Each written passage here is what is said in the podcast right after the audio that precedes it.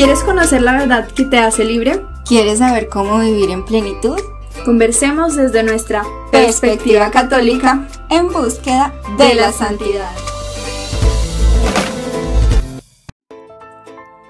Hola, yo soy Ana. Y yo soy Cami. Y hoy vamos a conversar sobre la soltería.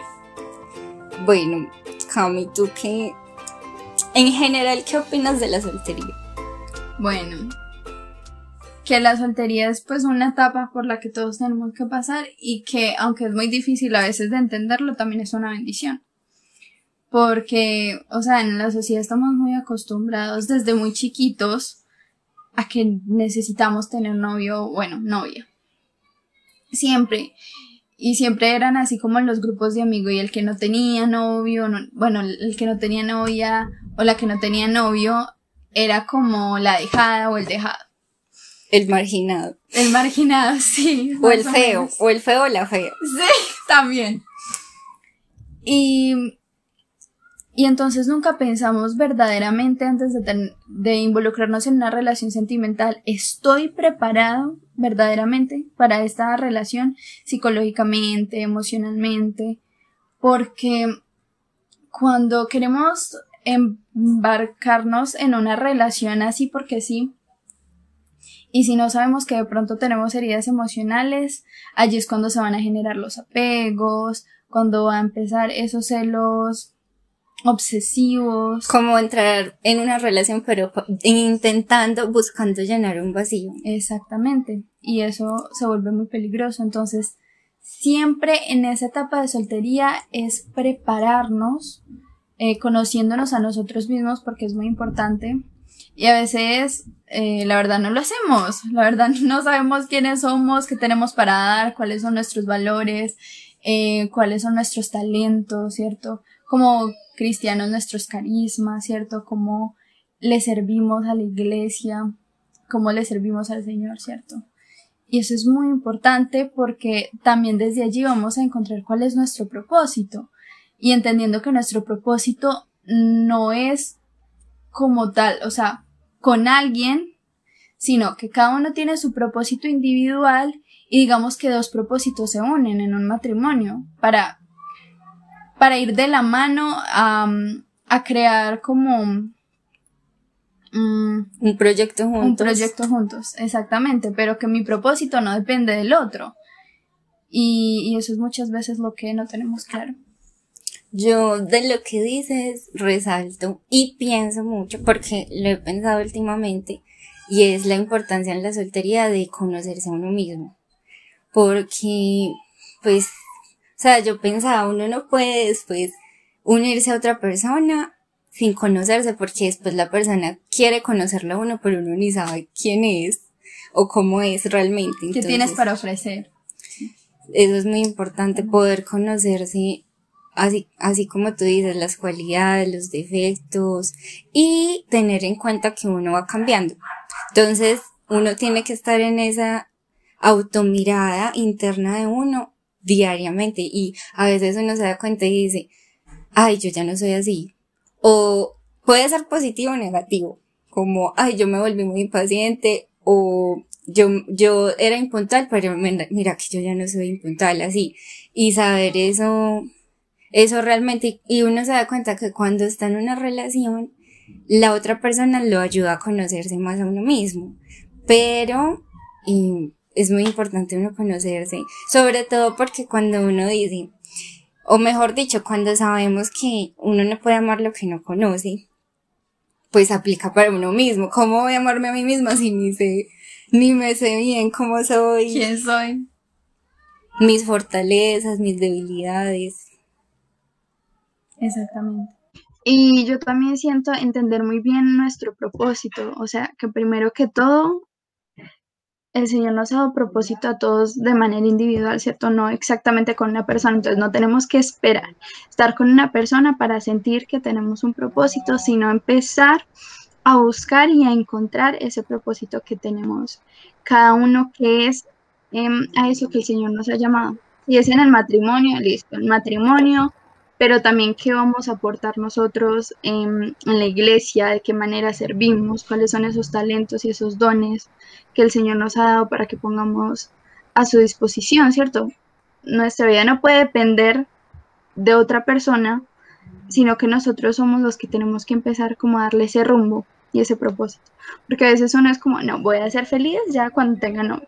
Cuando tenga novio voy a empezar a pensar en el futuro o cómo va a ser nuestra boda y qué tal es y nuestra, mm, nuestro propósito como esposos. Pero primero es uno no buscar la persona ideal, sino ser esa persona ideal. Como ser la mejor versión de uno mismo y preparándose desde ya para ser buena esposa, a pesar de que no tengas el esposo, pero reconociendo que ese es como tu llamado. Eso me hizo acordar de un podcast de Diana Sabrina, ella es cristiana, y ella expresaba la frustración que vivió un tiempo en su soltería porque ella consideraba el matrimonio como casi que su única misión en la vida y mientras no se viera casada todavía no sentía que tenía algo importante que hacer o que tenía en verdad algo que, que dar, que entregar. Y ella lo que cuenta es que tuvo que aprender eso antes de casarse, o sea, ella hoy es casada, pero ella cuenta que antes de conocer a su actual esposo, ella tuvo que darse cuenta de que su vida ya era importante, ya era valiosa y que su única misión en la vida, propósito, no era casarse y que ese tiempo de soltera era igual de importante y en ese tiempo también tenía muchas cosas que hacer y cumplir. Entonces es importante que no nos olvidemos de quiénes somos en, en nuestra soledad y de todos los propósitos que Dios nos entrega. Pues yo creo que primero reconocer quiénes somos, ¿cierto? Y la mayor dignidad que todos tenemos es ser hijos de Dios.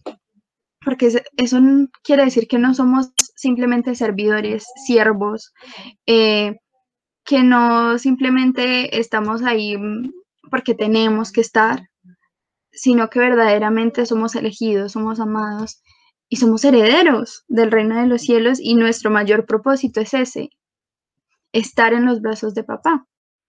Entonces estamos diciendo que es muy importante empezar a buscar esa santidad desde ya estando solos en nuestra soltería para después realmente poder seguir buscándola con otra persona, no esperar a que llegue alguien a acompañarme para en verdad seguir alimentando esa, esa sed por ser santos, santo, santa. Exactamente. Si nosotros queremos que nuestro noviazgo y bueno, finalmente nuestro matrimonio sea conforme a la voluntad de Dios, primero tenemos que buscar la castidad cada uno y no esperar simplemente vivirla en un noviazgo o en un matrimonio. Primero cada uno respetándonos, eh, cada uno y haciéndonos respetar, porque a veces esperando en ese momento de esperar por esa persona, dejamos que, que otras personas entrenan a nuestra vida. O sea, como que no nos damos a, respetar y creemos que pues no es normal porque simplemente estamos esperando y ya cuando llegue ese momento ya, ahí sí me vuelvo la más casta o el más casto y no. Eso ya tiene que ser una decisión de cada uno desde antes. Por eso la preparación desde la mente y no solamente desde las acciones, porque recordemos que siempre todo entra como una idea, ¿cierto? Y si ya está aquí en la mente, aquí ya empieza la batalla. No solamente esperar hasta que se vuelva una acción, porque primero en la mente, después pasa al corazón y finalmente se vuelve una acción. Por eso lo importante primero tener una mente sana. Sí, que no nos pase como a muchas personas que dicen que quieren un San José, una Virgen María, y pues obviamente mm, difícilmente se van a acercar a hacerlo. es como que en la soltería estamos llamados a también entrar en esa coherencia con lo que soy y con lo que espero, ¿no? Si yo espero una persona fiel, espero una persona paciente, comprensiva, entregada a Dios o bueno, etcétera, pues yo también tengo que serlo, ¿no? Si yo quiero una eh, persona que llegue a mi vida con cierto estilo de vida, yo también tengo que ya vivir ese estilo de vida. Entonces, sí. Con lo que uno es, exacto. Por allá decía un predicador que esperamos a las mujeres un San José, pero a veces estamos más como María Magdalena y no estamos siendo Marías. Entonces, si queremos un San José, tenemos que ser también una María. Y lo mismo los hombres, si quieren una María, tienen que ser también un San José. Si no, pues no estamos haciendo absolutamente nada. Por eso lo primero es no buscar la personalidad, sino ser nosotros, esa personalidad. Totalmente de acuerdo, así es. A mí personalmente no me gusta pensar ni decir eso de San José y la Virgen María porque sinceramente creo que ninguno de nosotros está cerca de hacerlo y además y las personas perfectas no existen. Entonces yo pienso que no es bueno eh, para mí decir que, que espero en San José o bueno, si, si es un hombre la persona que espero en Virgen María porque pues es como también poner unas expectativas irreales, algo que, que quiere decir que estás esperando a una persona perfecta y no va a llegar esa persona, entonces no está bien trazarse como, como esa imaginación que, que no va conforme a la realidad y, y debemos esperar a alguien que tiene defectos como nosotros, que tiene problemas como nosotros y que también todavía está luchando muchas cosas. Em, debemos buscar la santidad eh, siendo nosotros mismos, ¿cierto? En lo que Dios ha puesto en nuestra vida y en la cotidianidad. Pensar pues también en eso. Y es que esa santidad es ser uno mismo al 100% en plenitud y libre. Y libre, eso es la santidad, ser uno mismo al 100% completamente libre, ¿no? Con la libertad que nos da Cristo, que nos quita todas las cadenas, todas las ataduras y todos esos pensamientos que nos hacen menospreciarnos a nosotros mismos o pensar cosas que no nos pertenecen. Sí, cuando hablamos de conocerse a uno mismo, ¿qué significa? Entonces, eso, o sea, porque a veces lo mencionamos mucho, pero en realidad parece que se quedará en el aire. ¿Qué, ¿En qué consiste en conocerse a uno mismo y cómo se hace, mejor dicho, qué es lo que tenemos que conocer exactamente. Bueno, para tener una autoestima sólida, fuerte y fundamentada en la roca, que es Cristo, primero entender quiénes somos, no, no solamente teniendo en cuenta como una parte de nosotros, porque a veces simplemente nos miramos al espejo y ya decimos que somos lindos o lindas simplemente por cómo nos vemos. Pero si es solo una parte y nosotros somos integrales, nosotros somos mente, somos corazón, somos alma, somos espíritu. Pero no solamente somos uno, sino que somos ese como ese conjunto de todo esto. Entonces, entiende tu belleza desde el cuerpo, pero también lo que tienes que ofrecer en tus pensamientos, en tus sentimientos, Em, en, cómo eres, en las bonitas cosas que tienes para los demás, si eres fiel, tierno, tierna, bueno, como todas las cualidades que tienes y también entendiendo que somos mucho más que eso, que incluso ni siquiera sabemos cuál es como nuestro potencial. La verdad que el único que conoce todo, todo nuestro potencial es Dios, porque yo creo que a todos nos ha pasado que en este descubrimiento con el Señor nos damos cuenta que somos capaces de hacer cosas que antes hubiéramos creído imposibles. Entonces ni siquiera sabemos todo lo que tenemos para dar, pero Él sí. preguntarle y decirle, Señor, ¿quién soy yo para ti? Y enséñame a mirarme con los ojos con los que tú me ves. Sí, es verdad, pero también está la otra parte oscura, el otro lado, mejor dicho, donde encontramos nuestras heridas, nuestros miedos, nuestras inseguridades, nuestros vacíos, nuestras carencias, eh, nuestros defectos más grandes, eh, nuestras luchas. Y eso toma tiempo, ¿cierto? Para eso hay que tener paciencia. Y sí, no es que el principio de la santidad es conocerse uno mismo y en conocerse uno mismo es conocer sus nuestras debilidades, em, nuestros defectos de carácter, eso sí es súper importante, porque no tenemos que esperar que una pareja nos diga cómo eres de mandona o intolerante para nosotros empezar a trabajar en eso. Tiene que ser desde ya.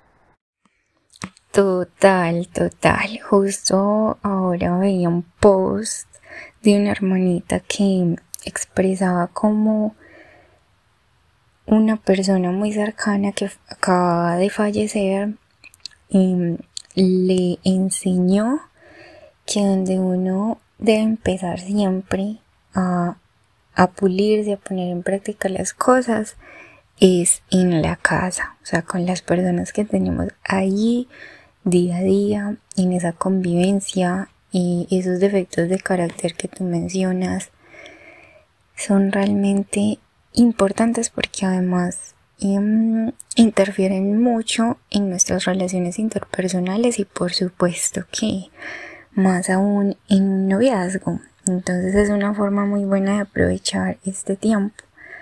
También entregarse mucho al servicio, pues empezando como lo decimos en la casa, y el servicio de nuestros padres, bueno, abuelos, tíos, hermanos, las personas con las que íbamos.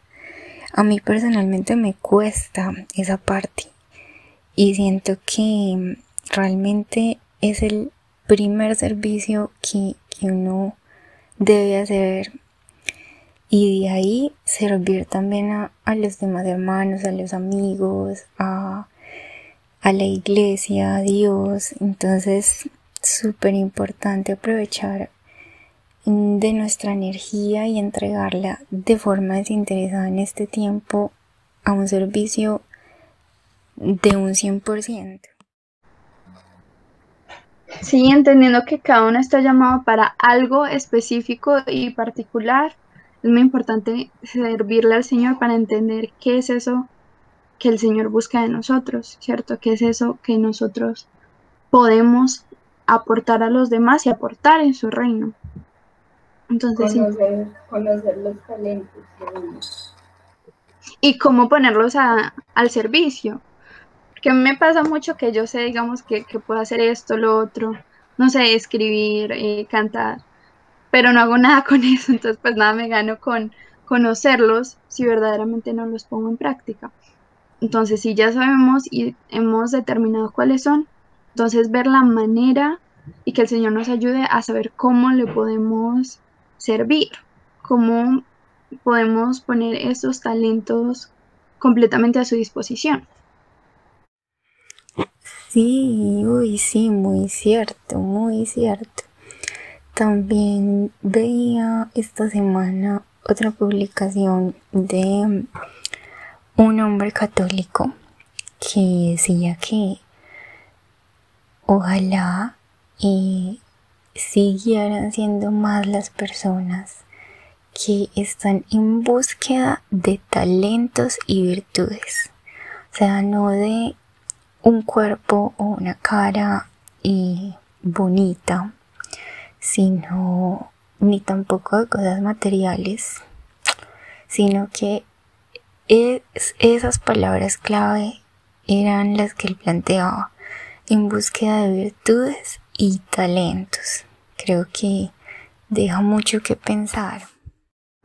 Totalmente. Y en eso que tú decías de sanar las heridas, ver qué autoimagen tenemos de nosotros, bueno, wow, qué Percepción. Percepción, epa, tenemos de cada uno de nosotros mismos si sentimos que de pronto no somos buenos para nada, porque, ¿cierto? Ese tipo de cosas las traen las heridas. Entonces, si empiezas a decir que no sabes hacer nada, eh, que no tienes ninguna virtud, que, que no puedes dar nada, que no tienes nada para dar, bueno, primero eso es una mentira, totalmente una mentira. Si recordamos en la parábola de los talentos, cada uno tenía talentos.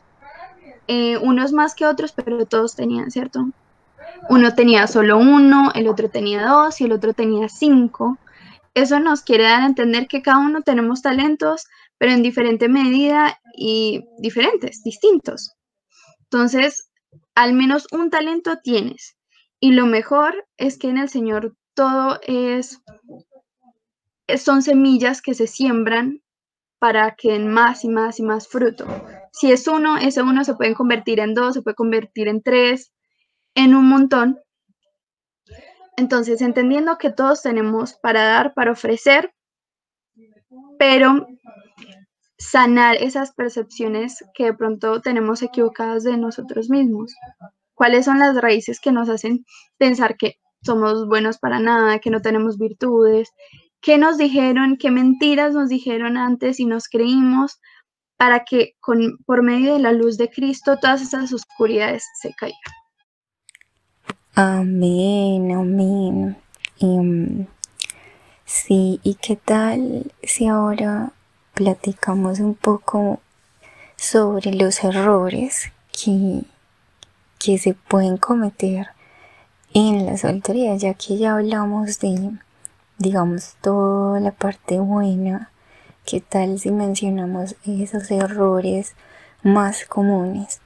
Yo empezaría con uno que me parece el más recurrente y es ver que las personas eh, cuando están pues en esta etapa de espera suelen empezar a intentar llenar ese vacío que hay en su corazón ese pues al tener ese anhelo em, de poder compartir su vida con una persona y empiezan a llenar eso con todo menos con Dios. Entonces el primer error sería ese, llenarnos de todo menos de Dios, cuando en realidad entre más llenos de Dios estemos, pues más preparados estaremos para realmente poder recibir a esa persona.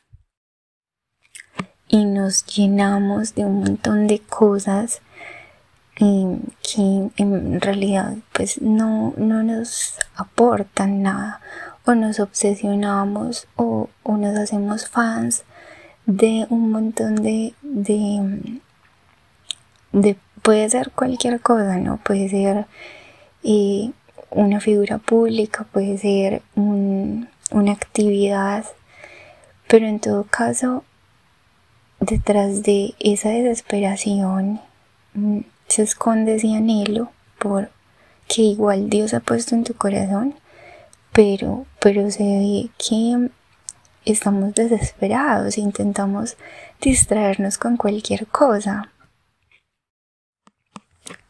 evadiendo esa soledad, evadiendo esa espera, evadiendo la etapa en la que realmente me encuentro. Sí, no es que entender la soltería como un castigo ya es un error grandísimo. Porque yo creo que desde ya queremos hacer cualquier cosa para que se acabe la soltería. O empezar a buscar. Ay, Jesús. Para mí, el amor no se busca. Para mí no se busca. Pues uno no está ahí como, bueno, ¿dónde está? Eh, mi, mi amado, ¿dónde está? No lo veo. no. La tierra prometida. La tierra prometida que se encuentra o no se encuentra. O lo encontramos nosotros o, o no se encuentra. Porque esto no quiere decir que no se pueda conquistar. O sea, a nosotros nos gusta un chico y qué tal. y también vemos que, que también eh, a él le llamamos la atención, pues sí podemos conquistar. O sea, no es eso lo, lo que decimos, sino cuando ya es buscar el, que sea el primero, que por una aplicación, eh, que por citas, Google citas.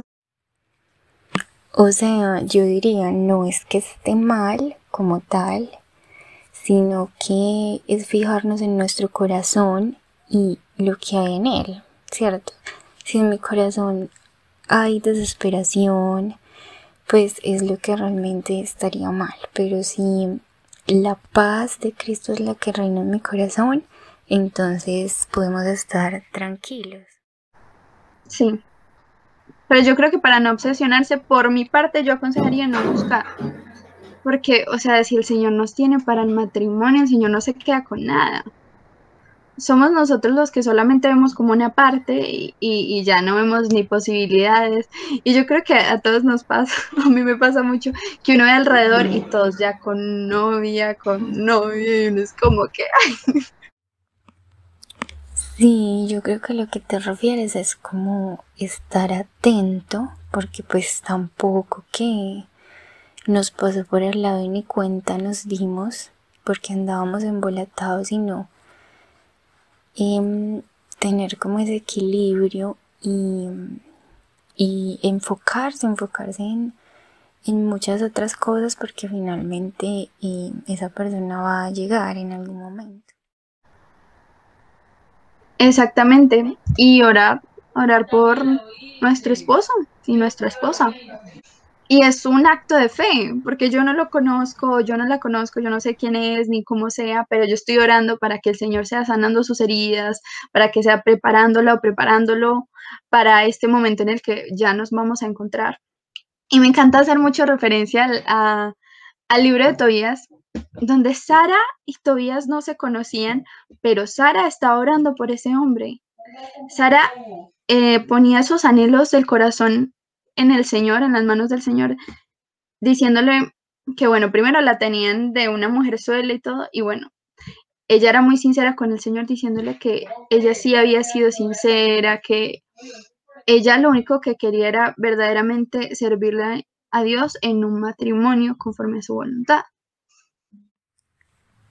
Y Tobías, aunque no estaba buscándola como tal, estaba pendiente de los planes de Dios es ahí donde yo diría que uno también tiene que tener claro que donde va a encontrar a esa persona es allí a donde Dios lo llama, a, donde Dios lo pone.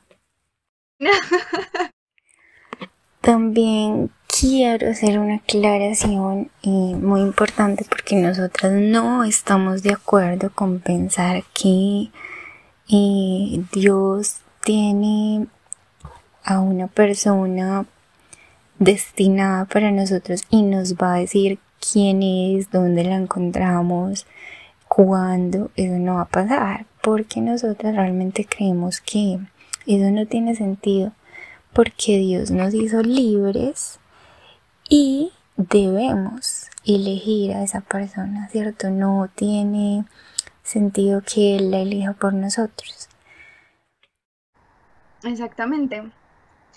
Y volviendo a Tobías, que me es que esa, esa historia me encanta y, yo siento que es la mejor como para explicar el noviazgo, la manera de, como yo digo, no de buscar esa pareja, pero de encontrarla. Y, y es que, por ejemplo, Sara tuvo varios esposos, pero al tener un enemigo que le mató a todos los esposos, pero ahí entendemos que tuvo otros esposos, o sea que cualquiera de esos siete que le mataron pudo haber sido, em, digamos, su enamorado, su idóneo. Pero por las circunstancias y por todo esto no se pudo dar. O sea, yo no quiero decir que el idóneo tenía que ser necesariamente Tobías. No, él era uno que podía convenirle. Entonces no es que haya solamente una persona por allá que sea la idónea para nosotros, sino que pueden ser muchos. Eh, pero nosotros somos los que elegimos, porque también puede venir el muchacho así mm, con buen corazón y todo, pero si a nosotros no nos gusta, o una muchacha, y si no nos gusta, pues no hacemos nada. Es muy triste. A veces uno siente que, que de pronto, pues cuando dice uno que solamente es una persona, y si pasa esto del muchacho o la muchacha, que estamos siendo infiel a Dios porque no nos gusta. No, simplemente no nos gusta y ya. Y Ana quiere hablar.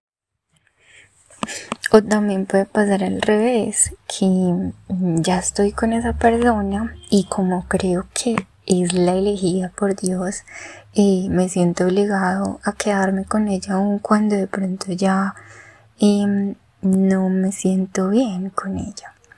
Em, otro error que yo quería mencionar es no perder el tiempo, porque em, veo que es muy común y simplemente no eh, aprovechar el tiempo de soltería y perderlo, perderlo em, por no prepararse, por no formarse, por no hacer cosas que realmente van a nutrir a la persona. Se pierde como mucho el tiempo buscando y buscando a esa persona en vez de inclusive aprovecharlo para hacer amistades y muchas otras cosas más que se pueden hacer sin tener una pareja. Bueno, entonces, ¿cómo concluirías este episodio, Cami? Bueno, que la soltería es un regalo, es un don de Dios que tenemos que aprender a ver las maravillosas cosas que tiene para brindarnos, que es primero que todo el conocimiento de uno mismo y el prepararse para ser esa persona idónea antes de buscar la persona idónea. Sí, y abrazar con muchísimo amor la soltería porque es un gran regalo también y definitivamente vale la pena disfrutarlo.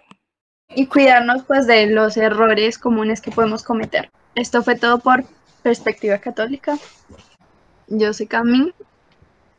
Yo soy Ana. Y, recuerda, que, tú lo vales, todo. Si quieres hacer la aplicación práctica de este episodio, dejarnos algún comentario o alguna pregunta, nos encuentres como arroba perspectiva católica en Instagram.